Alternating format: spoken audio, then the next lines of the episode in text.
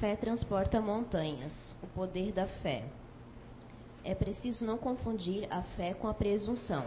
A verdadeira fé se alia à humildade. Aquele que a possui confia mais em Deus do que em si mesmo. Sabe que, simples instrumento da vontade de Deus, nada pode sem ele e é por isso que os bons espíritos o ajudam. A presunção é mais orgulho do que fé, e o orgulho é sempre castigado, cedo ou tarde, pela decepção e pelos fracassos que lhe são impostos. O poder da fé é demonstrado direta e especialmente no magnetismo. Por ele, o homem age sobre o fluido, agente universal, modifica-lhe as qualidades, ele dá, lhe dá uma impulsão, por assim dizer, irresistível. Aquele que, a um grande poder fluido normal, juntar uma fé ardente, pode unicamente pela vontade dirigida para o bem operar esses fenômenos especiais de cura e outros mais que antigamente eram tidos como prodígios, e no entanto são apenas o efeito de uma lei natural. Este é o motivo pelo qual Jesus disse a seus apóstolos: Se não o curastes, é porque não tinhais fé. Obrigado. Obrigado, Elisângela. Boa noite a todos. Parábola da figueira seca. Gente, eu confesso que é, quando frequentava a igreja, né, isso quando era criança, tinha que ler às vezes trechos da Bíblia e tudo, né? Era muito difícil aquilo para mim, porque tinha muitas parábolas, né, e era uma linguagem difícil, difícil de entender. Estou falando para mim, logicamente. Então era, era uma, uma leitura que pesava e eu não gostava de ler. Felizmente, depois eu conheci o Espiritismo, que traz o Evangelho explicado, que é o Evangelho segundo o Espiritismo. Aí começou a clarear as coisas para mim. Eu preciso quase que desenhem, né? E a parábola é mais ou menos isso. A parábola é, é uma pequena narrativa alegórica que transmite uma mensagem indireta por meio de comparação ou alegoria. Então, é, era a maneira que Jesus se utilizava na época para transmitir, para tentar transmitir alguma coisa para aquele povo atrasado. Praticamente ele tinha que desenhar mesmo para que, que as pessoas entendessem alguma coisa. Né? Felizmente hoje nós já conseguimos entender um pouquinho melhor o que nos é dito. E aí então é que entra o Espiritismo, essa ciência fantástica baseada na comunicação com o plano espiritual. Porque aí nós temos os espíritos superiores nos explicando o que foi dito lá atrás, há mais de dois mil anos, certo? Não somos nós aqui tentando interpretar, simplesmente pegar uma Bíblia e tentar interpretar do meu jeito. Tem uma frase que eu gosto muito de uma, de uma escritora, passei a gostar, né? De uma escritora francesa que diz o seguinte: nós não vemos as coisas como elas são, nós vemos as coisas como, como nós somos. E isso é uma das coisas que dá margem a grandes erros de interpretação, que a gente vê por aí. Exemplo: tem algumas religiões que condenam o espiritismo, dizendo que é coisa do diabo e que é proibido o espiritismo, está escrito na Bíblia. Como é que pode? Se foi uma palavra cunhada, inventada por Allan Kardec e registrada em cartório, inclusive, então como é que pode existir em alguma Bíblia a palavra Espiritismo como sendo algo proibido? O que, é isso? São erros de interpretação. E é justamente para a gente evitar esses erros de interpretação que vem aí o Espiritismo e os espíritos superiores explicando para a gente. Então, às vezes a gente não se dá conta, mas nós ganhamos um presente, a humanidade ganhou um presente fantástico. Fantástico. Que pode facilitar a nossa vida muito. Por isso a importância de a gente divulgar o Espiritismo sempre. Agora, temos que tomar cuidado pela maneira que a gente faz isso. Como a gente defende essa ideia, como a gente divulga porque aqui no Evangelho mesmo fala o seguinte: a resistência do incrédulo prende-se frequentemente menos a ele do que a maneira pela qual se lhe apresentam as coisas. Então, o jeito de colocar as coisas, muitas vezes, trabalha contra. Vou citar um exemplo, um exemplo prático. O feminismo nos Estados Unidos, num determinado momento, começou a defender tão ferozmente a questão que aí começou a bater em cima do assédio sexual no trabalho. E aí começou uma avalanche de ações judiciais de assédio sexual no trabalho, lá nos Estados Unidos. Tudo praticamente era assédio sexual, era considerado assédio sexual. Tanto que as empresas começaram a criar regras absurdas. Hoje parece absurda, mas, por exemplo, funcionários da mesma empresa que viajassem a negócio, sendo homem ou mulher, não poderiam ficar no mesmo, no, em quartos separados, logicamente, no hotel, mas em andares separados. Homem e mulher que trabalhassem na mesma empresa não poderiam frequentar o mesmo bar ou restaurante depois do horário de expediente. Deixa eu ver se eu lembro de mais alguma. Enfim, uma foi criada tanta regra porque o medo era tão grande de as empresas e as pessoas sofrerem ações judiciais e lá o negócio ela é muito sério, é, chama-se da indústria das ações judiciais, que terminou por as empresas evitar a contratação de mulheres. Ou seja, o feminismo trabalhando contra as próprias mulheres. Por quê? O jeito de defender a ideia é que estava errado. Então, muitas vezes, deu para entender? Às vezes a gente quer defender uma ideia e acaba estragando pelo jeito de colocar. Muitas vezes radical, agressivo, a gente não usa a argumentação certa e quer ter a razão a qualquer custo, não levando em conta a construção do outro, o tempo que o outro leva para compreender a mesma coisa que nós levamos. Muitas vezes a gente quer que as pessoas compreendam uma coisa numa velocidade que nós não, nem nós conseguimos. Muitas vezes a gente levou cinco anos para entender uma ideia e aí a gente fica empolgado, sai a divulgar e quer que a pessoa entenda imediatamente. Não é assim? Porque a gente não respeita o tempo de cada um. Então é importante a gente saber que nem sempre, ao defender uma ideia, a gente está ajudando aquela ideia ou aquela causa. Bom, feito esse parênteses, é, eu vou precisar ler a parábola da figueira seca, que é para a gente ir pontuando aqui e comentando, certo? A parábola da figueira seca diz o seguinte: Quando saíram de. Ele teve fome, e vendo de longe uma figueira, foi ver se poderia nela encontrar alguma coisa.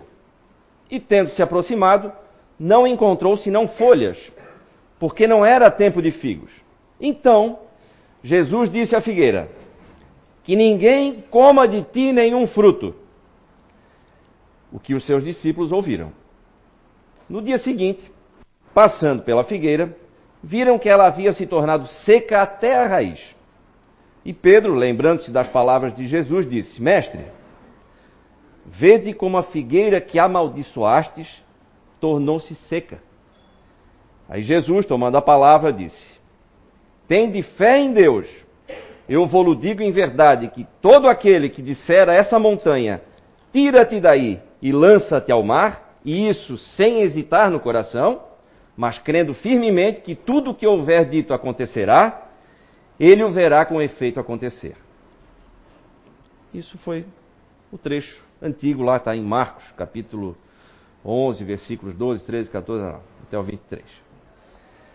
E aí isso me chamava a atenção, me chocou até. Mas espera um pouquinho, como é que Jesus, o nosso exemplo máximo de amor, de compreensão, de caridade, né?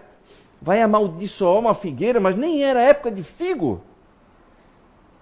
Ele está errado, né? A primeira impressão não é assim? E que vingativo também, né? né? Só que é importante a gente também lembrar do seguinte: uma parábola é uma ferramenta didática. Ela por si só não ensina, é, é, é, é, fundamental que a gente extraia dali a lição. Ela não é uma verdade nua e crua. Eu preciso extrair dali, fazer um esforço para entender o que ele quis dizer também. Logicamente, aí vem a espiritualidade superior nos explicando aqui algumas coisas. E diz o seguinte: a figueira seca é o símbolo das pessoas que não têm senão as aparências do bem, mas em realidade não produzem nada de bom. Oradores que têm mais brilho do que solidez. Suas palavras têm o verniz da superfície, agradam aos ouvidos, mas quando perscrutadas ou analisadas, né, nelas não se encontra nada de substancial para o coração. Depois de tê-las ouvido, pergunta-se qual proveito disso se tirou. É ainda, a figueira seca, o emblema de todas as pessoas que têm os meios de serem úteis e não são, de todas as utopias, de todos os sistemas vazios, de todas as doutrinas sem base sólida. O que falta, na maioria das vezes, é a verdadeira fé, a fé fecunda, a fé que comove as fibras do coração. Numa palavra, a fé que transporta montanhas. São as árvores que têm folhas, mas não frutos. Por isso Jesus as condena à esterilidade. Porque um dia virá em que estarão secas até a raiz, quer dizer que todos os sistemas, todas as doutrinas que não tiverem produzido nenhum bem à humanidade, cairão no nada que todos os homens voluntariamente inúteis, por falta de terem colocado em prática os recursos que tinham, serão tratados como figueira seca.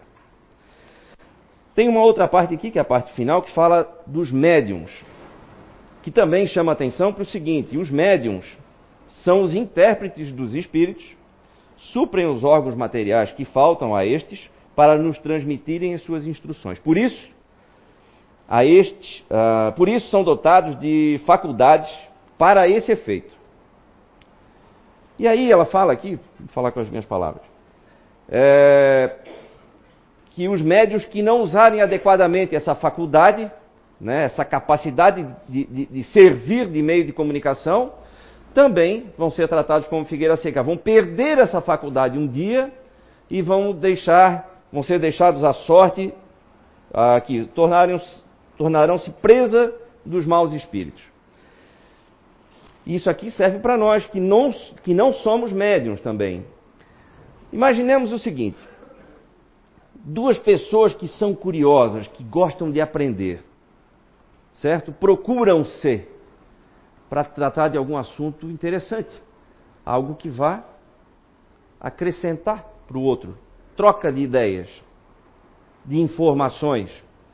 Pessoas fúteis falam qualquer coisa, coisas fúteis, que não levam a nada. Quando muito, né? Muitas vezes leva a só falar de desgraça, enfim. Assim acontece com os médiums. O médium que se entrega, e aqui fala, né, ao seu próprio serviço, a comunicações é, é, de baixa ordem, eles acabam recebendo comunicações de espíritos da, da mesma forma. Então, enquanto eu vou procurar um médium que cobra, que vive disso, que faz comunicações rasteiras, né, baixas, de informações mesquinhas do dia a dia, corriqueiras, vamos dizer assim, eu também vou receber informações assim. Então é importante que eu tome cuidado de onde eu vou me abastecer de informações. Qual é a fonte? Então isso também eles chamam a atenção aqui. Mas voltando aqui na primeira parte, sobre ser útil. A importância de sermos úteis. E para ser útil a gente precisa fazer esforço, sabia? A própria evolução das espécies, aí o Darwin já explicava, né? As espécies elas evoluíram, elas progrediram pelo esforço. Um exemplo, a girafa nem sempre teve esse pescoço comprido. Ela passou a ter o pescoço aumentado porque começou a faltar folhas na altura onde ela tinha acesso. E aí o esforço repetido de tentar buscar as folhas mais do alto foi fazendo com que ao longo do tempo ela foi se modificando, foi se adaptando ao meio. Certo? Com isso, nós temos a girafa conforme no modelo hoje 2019 que nós conhecemos aí, né? Pelas, pelas imagens aí, então, né? Bem mais moderna, né? O pescoço mais flexível e tudo. Eu acho até que a pintura deve ter mudado, porque ficou uma pintura bem legal agora. Então, isso é adaptação. Para nós também, na medida em que a gente se esforça, a gente também muda de nível. Assim como o pescocinho da girafa ali, a gente vai se elevando. Por isso que ser útil é uma questão de evolução. Eu vou fazer um, uma parábola aqui. Todo mundo tem conta em banco, gente? Todo mundo tem? Tá, então, então vai dar para entender. É, fantástico banco, né? A gente não precisa guardar dinheiro em casa, está seguro. Até seguro, inclusive, se alguém entrar lá eletronicamente na nossa conta e roubar o dinheiro, o banco devolve, né? Ter conta no banco permite com que a gente faça compras pela internet, pode comprar objetos, sei lá, até medicamentos do mundo inteiro, porque tem esse sistema que funciona, certo? Agora, pasmem, tem gente que reclama de banco. Tem gente. Essa informação vocês não sabiam, né? Não. Mas é fantástico. Imaginem, dá para imaginar uma vida sem banco? Sem um sistema bancário? Hoje? Impossível. A gente estaria provavelmente tendo que catar lenha no mato para poder acender um fogo e. Tem gente que faz isso por opção, mas. Só como um exemplo, como uma, uma maneira de ilustrar. É impossível. Outro dia eu estava, semana passada, meu pai se acidentou, quebrou alguns ossos e tal, então eu estava no hospital com ele. E. Muito tempo, né? No hospital a gente tem tempo, né? Então fica circulando para lá e para cá. Para passar o tempo, de vez em quando eu empurrava alguém na cadeira de roda. Fiquei bom em manobrar a cadeira de roda. Fiquei, fiquei uns dois dias lá manobrando. De ajuda aí? Vamos lá. Uh, vamos lá, levando o pessoal e tal. E aí circulando, porque não tinha o que fazer, o pai ficava lá paradinho, né? Não podia se mexer. Então eu vou andar, né? Para lá e para cá. Gente, impressionante. Isso foi lá em Brusque, no hospital, no hospital Azambuja. Muito movimentado, inclusive. O hospital todo em reforma. Chegando uh, equipamentos novos, fazendo alas novas, reformando. Muitas empresas ali presentes, a gente via cheio de tapume, a doação da empresa tal, a doação da empresa tal e tal, muita coisa acontecendo lá. Muito interessante. E a gente via assim o esforço da administração em, em querer atender bem e tudo. Mas não era raro eu escutar as pessoas reclamando. Justamente as pessoas estavam sendo atendidas por aquele hospital. E assim, é, o que, que adianta ficar aí embelezando? Embelezando o hospital? Tem que se preocupar com o atendimento do cliente, do paciente. Aí tinha outros que diziam que ah, ah, isso aí, tudo isso aí não, não, isso aqui é um atendimento péssimo, que não sei o que tal. Reclamações de toda, de toda, de toda ordem. Primeiro, uma ingratidão enorme, né? Estavam se servindo daquele hospital ali, que aliás atende uma região enorme, não é só Brusque, atende também muita gente de São João Batista, de Nova Trento, que foi o nosso caso lá, meu pai mora em São João. Então, sendo atendidos, sendo beneficiados por aquilo ali e ainda achando defeito, achando coisa para reclamar, né? Assim como eu falei que existem também gente que reclama de banco, né? eu nunca reclamei. Tô brincando, tô brincando, gente. Eu, eu quero com isso chamar a atenção para o seguinte: muitas vezes a gente foca no lado negativo das coisas e perde a lição. Perde a lição. Eu perdi essa lição da figueira seca muitas vezes porque eu dizia o seguinte: mas como que pode se vingar de uma figueira que nem era época de, de, de figo? Aí eu, pum, passava para outra página. perdi a lição por focar no negativo. Desperdício total, gente. Desperdício. Todo mundo vai fazer isso em algum momento, né? Mas é bom que a gente saiba disso. Quando eu foco no negativo, quando eu foco no negativo das pessoas, eu estou desperdiçando uma oportunidade de aprender com elas. Eu me lembro, há muitos anos atrás, eu trabalhei com um escritório lá de Curitiba, que era de um japonês, e, e ele tinha 75 associados pelo Brasil inteiro. Eu atendia aqui a parte de Santa Catarina, mas ele atendia o Brasil inteiro, um escritório de negócio. E aí, muitas vezes eu tinha que ir lá, na matriz, reunião e tudo, e aí eu via, né? Nossa, tanta reclamação, tanta coisa, tanta reivindicação, tanta coisa. E ele dizia o seguinte, aí eu, eu perguntava, o nome dele aqui no Brasil era Vicente, era Casunori, mas ele chamava de Vicente para simplificar, né? Parecido. E. é, é Casunori, mas pode chamar de Vicente. E aí ele dizia o seguinte: ah, como é que tu consegue, rapaz, tanta gente aí no Brasil todo ligando o tempo todo e reclamando e pedindo isso, pedindo aquilo, tal. Ô, Zunino, eu, sabe como é que eu ganho dinheiro? Como? Aí eu já fiquei, né? Como é que é? Ele era muito rico. Eu, como, como, como, como? Extraindo o que as pessoas têm de bom. O resto eu deixo de lado. Eu só uso o que tem de bom. Ah, baita lição. Então é isso, tá? Para a gente não perder a lição. Mas vamos lá. Então vamos supor que todos nós. Deixa eu ver se eu acho um que escreve melhor aqui. Aqui. Todos nós temos. Vamos fazer de conta, tá, gente? Mas isso é é real. Mas vamos imaginar isso. Todos nós temos no plano divino uma conta corrente. É como se nós tivéssemos uma conta corrente. Essa conta corrente, ela já está abarrotada, repleta, repleta de várias coisas. De saúde, de paz,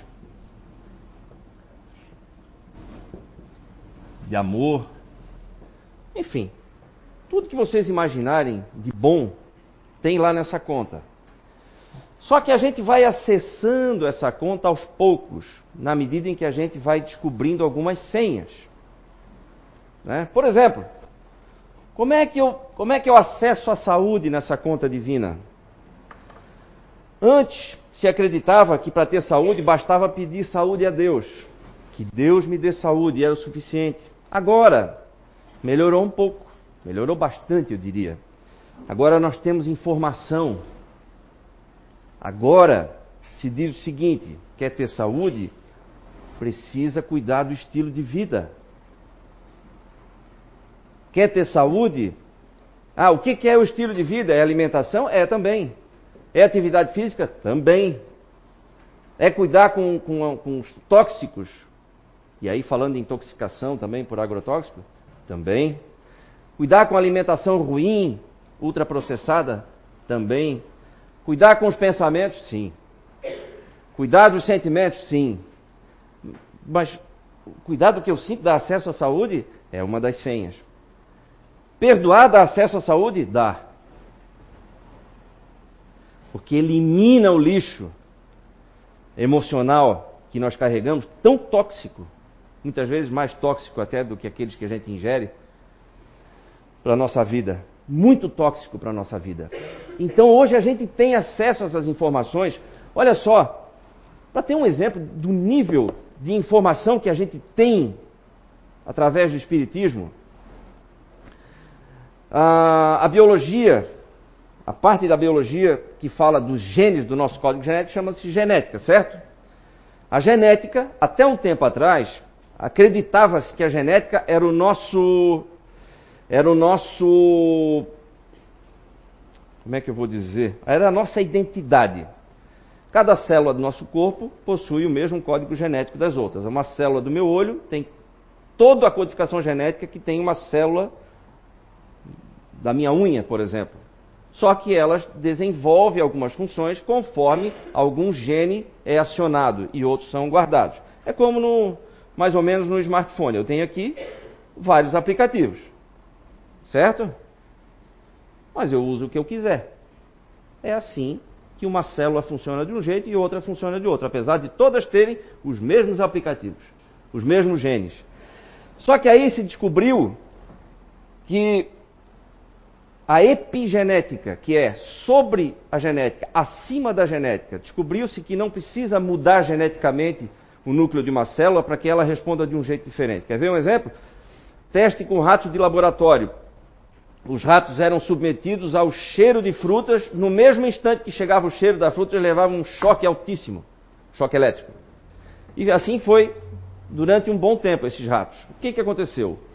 Os filhos desses ratos apesar de não terem conhecido os pais, não terem sentido o cheiro de fruta e nem tampouco levado choque, começaram a desenvolver, começaram a desenvolver não, mostraram-se iguais no quesito sensibilidade para o cheiro, porque esses ratos que levavam choque criaram neurônios extras no nariz e no cérebro, exatamente na região onde decodificava o cheiro. Então, os filhos e os netos desses ratos desenvolveram esses mesmos neurônios. Isso o que explica é a epigenética. Ah, sim, a epigenética, que é o hábito muda, modifica a maneira de usar esses programas, os genes, né? São como programas, como aplicativos que a gente tem.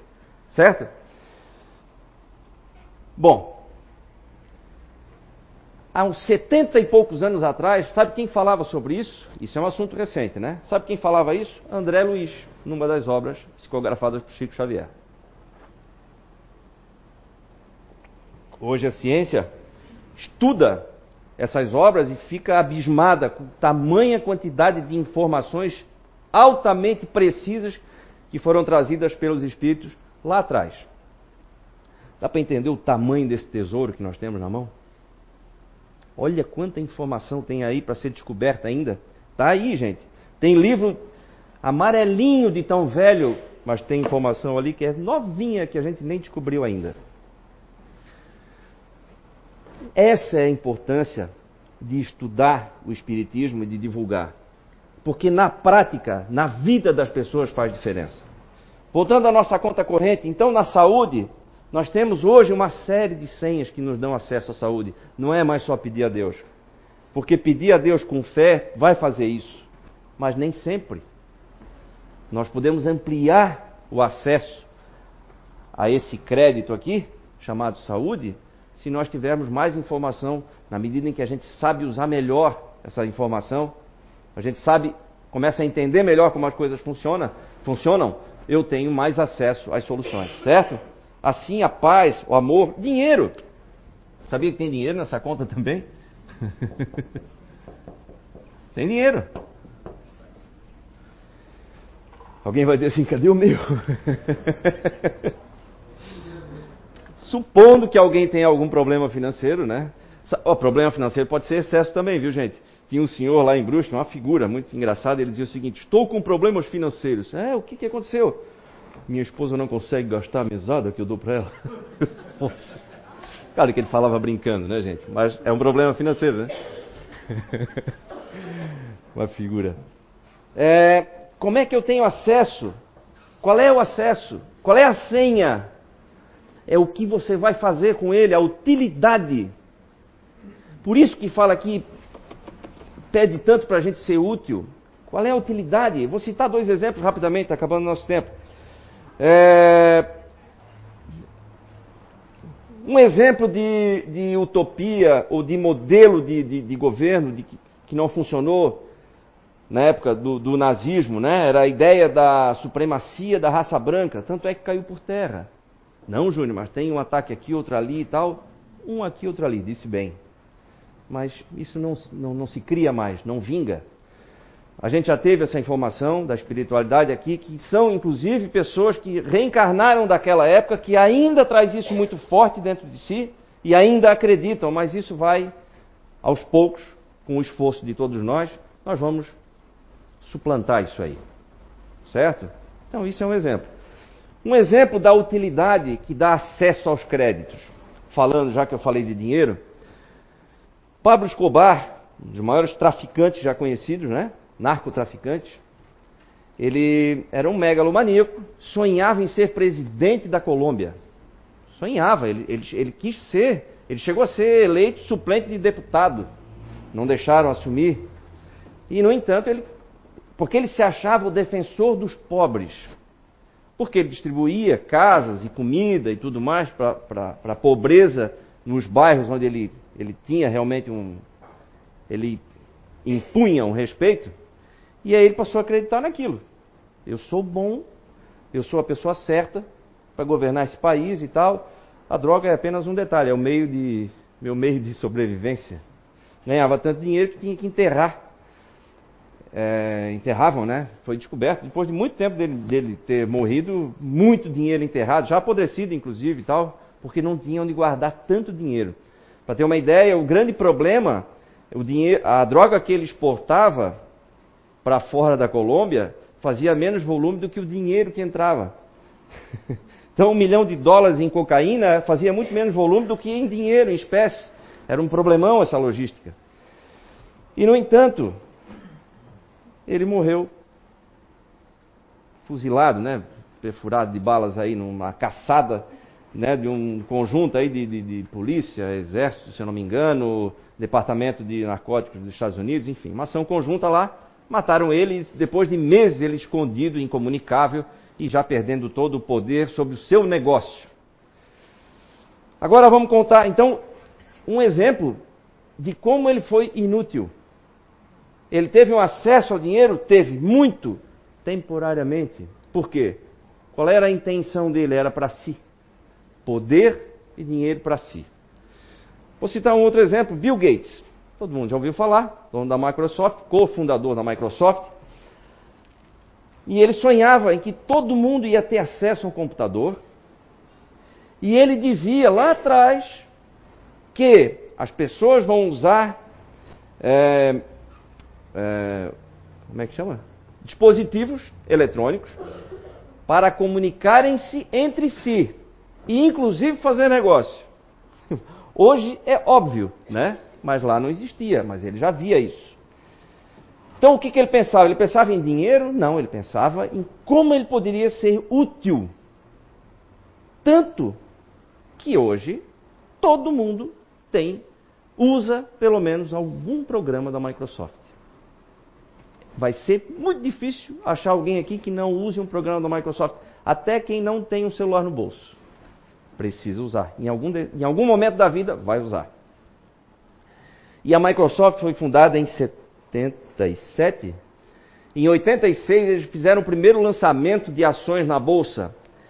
Esse lançamento tornou um terço dos seus funcionários, foi o primeiro lançamento de ações da, da Microsoft, um terço dos funcionários viraram milionários ou bilionários, porque tinham ações da empresa. Olha que mudança, que transformação fantástica em, em, em como se faz negócio.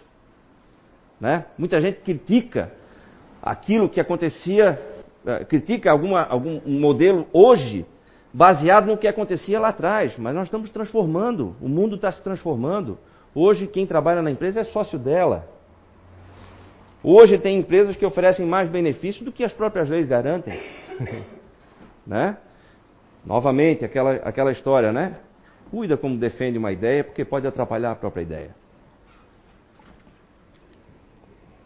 Bill Gates hoje é um, acho que o maior filântropo, né, da história.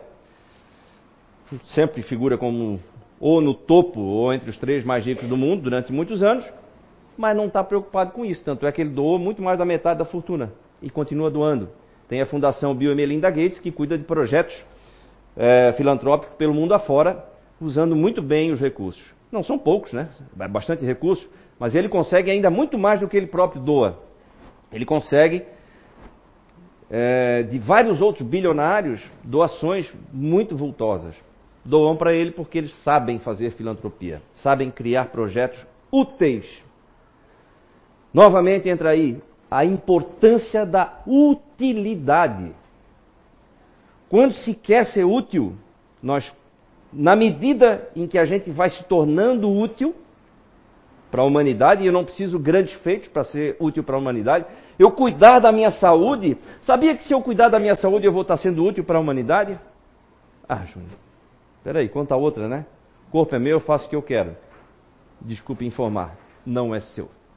É emprestado. Tanto é que quando desencarnar, todos os elementos químicos que estão aí, aqui, vão voltar para onde? Para a Terra.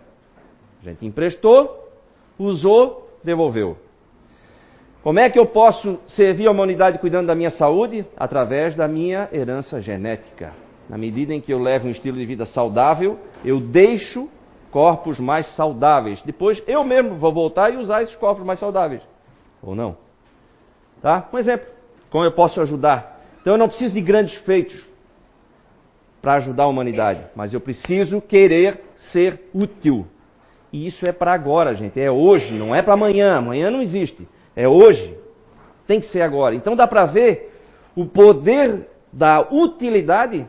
Desses dois exemplos que eu citei para vocês são exemplos opostos, mas um vai embora deixando um legado fantástico no planeta. O planeta se desenvolveu graças ao que esse cara conseguiu fazer. Mas ele conseguiu fazer sozinho? Não. Só que ele conseguiu algo talvez mais fabuloso que a própria empresa dele consegue fazer, que é fazer com que as pessoas enxerguem o que ele enxergou. E isso é fé. É assim que funciona o mecanismo da fé. Essa é a cenourinha do burrinho. Quando a gente monta no burrinho e põe a cenourinha pendurada, faz o burrinho andar. É isso. O que que faz alguém em sã consciência querer montar algum negócio no Brasil cheio de dificuldade, cheio de, de, de dificuldade para conseguir licenças, alvarás, enfim? É uma burocracia, uma quantidade de impostos absurda, é uma corrupção enorme. Por que, que alguém em sã consciência ainda assim quer empreender no Brasil? Vou fazer uma pergunta. Não é para responder levantando a mão, tá, gente? Mas assim, ó. Se por acaso alguém aqui estiver com algum problema financeiro, de falta, não de sobra, não é igual aquele meu amigo lá, de falta, e eu disser o seguinte: daqui a cinco anos, começa com um cachorrinho quente ali na esquina, e daqui a cinco anos você vai ter 10 milhões na sua conta. Daqui a cinco anos, exatos cinco anos. As dificuldades que você está passando agora não diminuíram? Não é mais fácil de eu passar por cima das dificuldades, sabendo que ali na frente eu vou encontrar ah, um descanso, um oásis? Não é mais fácil? Diminuiu? É isso que alguém que empreende, que empreende faz. Essa é a cenourinha, ele consegue visualizar o que ele quer ali na frente, cria a imagem. Por isso que a gente fala e repete aqui, cuidado com o poder, cuidado com o pensamento positivo, é a imagem que conta. Pode ficar de boca fechada, mas cria uma imagem muito nítida na tua frente, que todo o resto fica pequeno, os problemas diminuem. E a nossa capacidade de, de ser útil e de construir alguma coisa aumenta enormemente. O que, que aumentou aí? A fé. Por quê? Porque está ali, a imagem está muito clara na minha frente. Não importa o que elas vão dizer, Júnior, não vai dar certo. Não, não, está ali, eu estou vendo. Eu estou vendo. Eu estou vendo. Então não importa o que digam, não importa o que façam, eu vou chegar ali ou lá. Isso é fé. E é disso que trata, meus amigos, essa parábola da figueira seca. Sobre fé. Fé em Deus e fé em si mesmo. Eduardo, vamos lá? Vamos finalizar? A gente tem um videozinho, para não perder o hábito. Só para mostrar como a gente, muitas vezes, a gente quer que as coisas aconteçam num tempo diferente, fica batendo firme numa direção, quando na verdade a solução está em outro lado. Mas vamos lá. Nossa, nem acredito. Cinco anos pagando esse consórcio. Semana que vem vence a última parcela, graças a Deus. Oi, Walter.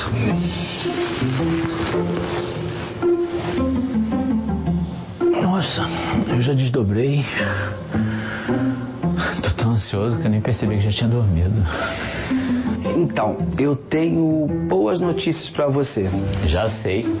Semana que vem acaba o consórcio do carro. Logo, logo eu vou estar com o carrinho na mão. Acabou minha vida de busão, cara. É, não, tem isso também.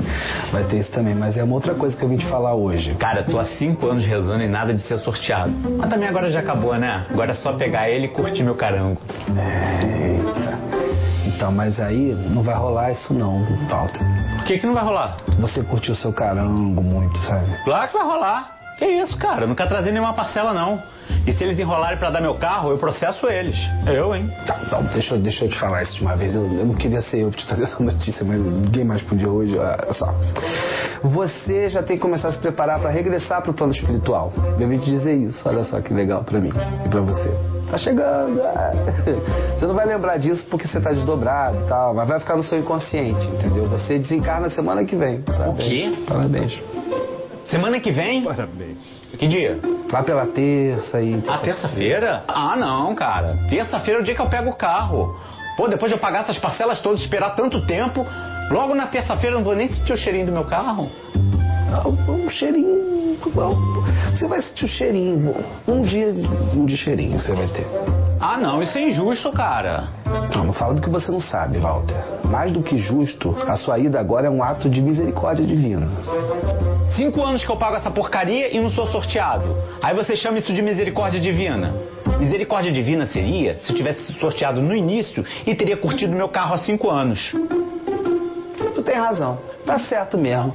Você, isso não é tanto que tá errado o que estão fazendo com você. Também é. Poxa, Deus tá sendo muito injusto contigo, cara. Você tinha que ter sido sorteado no início mesmo. Porque aí você já morria logo, porque você vai morrer de, de- de acidente desse carro aí. Aí você não ia ter mais cinco anos pra ficar com a sua família. Não ia ter mais cinco anos pra poder dar tempo de você se reconciliar com seu pai. Né? Porque vocês eram inimigos de várias vidas. Olha só, esse último tempo que vocês estiveram juntos, vocês conseguiram resolver um problema que poderia gerar muito sofrimento depois. Olha. Nossa, É, que Deus carrasco é esse, né? desculpa. Ele sabe o que faz, né? É, acho que sabe, né? Mas pode pelo menos ser terça depois do Masterchef? Eu adoro Masterchef. Walter, por favor. Eu tô torcendo pra aquela moreninha. vendo? Não, eu torço pra outra. É, ela faz um ragu de peixe lá, né? Eu não sei, eu não como há muitos anos, mas eu sei. Ela faz cada pudim, menino. maravilhoso, E né? aquele bolo de chocolate que a Loura fez naquele É, nossa, ela, ela é patisserie. Patisserie. Isso, isso. Acho que é esse nome, né? É, eu não sei, porque espírito já não come, né? Espírito desencarnado não come nada. Nada, nada? Nada. Não, mas eu, eu tô bem, porque eu- aqui a gente tem muita atividade, você trabalha pro próximo, sabe? Entendi. Bom, pudim. Quem vai de pudim se você tem qualidade pra fazer? Você tem... Jura? É fácil assim de... É, É, um pudim de caramelo, leite condensado, pudim de chocolate. É fácil esquecer. quanta luz nesse ambiente. Gente, obrigado, Eduardo. É isso aí. Muito esforço em sermos úteis.